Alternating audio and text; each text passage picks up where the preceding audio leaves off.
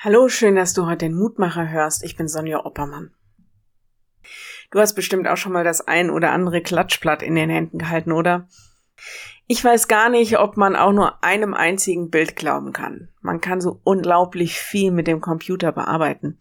Alles ist möglich. Paare, die sich nie zusammen haben fotografieren lassen, Wespenteilchen, die eigentlich überhaupt keine sind und noch viel, viel mehr.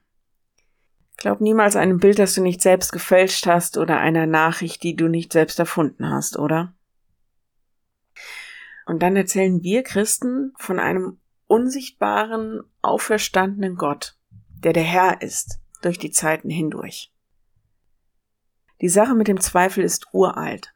Die gab es schon in diesen allerersten Ostertagen unter den allerengsten Vertrauten. Jeder kann Zweifel an der Existenz Gottes bekommen. Das eigentliche Wunder ist, dass Jesus das nichts ausmacht. Im Gegenteil, manchmal überzeugt er uns höchstpersönlich von seiner Gegenwart und tritt auf den Plan, wie wir das selbst uns nicht ausdenken könnten. Einer, der Zweifel hat und dem der Auferstandene überzeugt, das ist Thomas. Der Lehrtext heute. Jesus spricht zu Thomas, Reiche deinen Finger her und sieh meine Hände, reiche deine Hand her und leg sie in meine Seite, und sei nicht ungläubig, sondern gläubig. Johannes 20, Vers 27. Thomas soll den Auferstandenen berühren, die Finger auf die Wundmale legen. Und sei nicht ungläubig, sondern gläubig. Das ist das Wunder, das bei jedem Einzelnen geschieht, der auf diesen unsichtbaren Gott sein Leben, seine Zukunft, sein Heil setzt.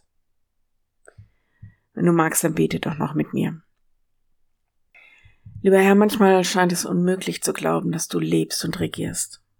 Hilf uns nicht ungläubig zu sein, sondern gläubig.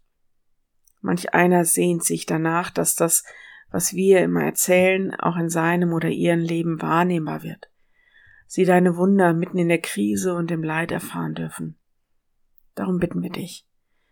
Wir wissen, dass unser Zeugnis allein nicht ausreicht, um deine Existenz zu glauben so bitten wir dich, dass du dich ihnen offenbarst und ihnen das Wunder schenkst, Gewissheit im Glauben an dich zu finden.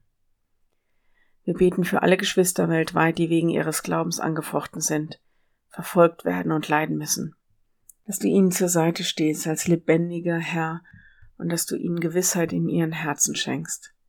Herr und uns auch. Amen. Morgen ein neuer Mutmacher bis dahin. Bleib behütet. Tschüss.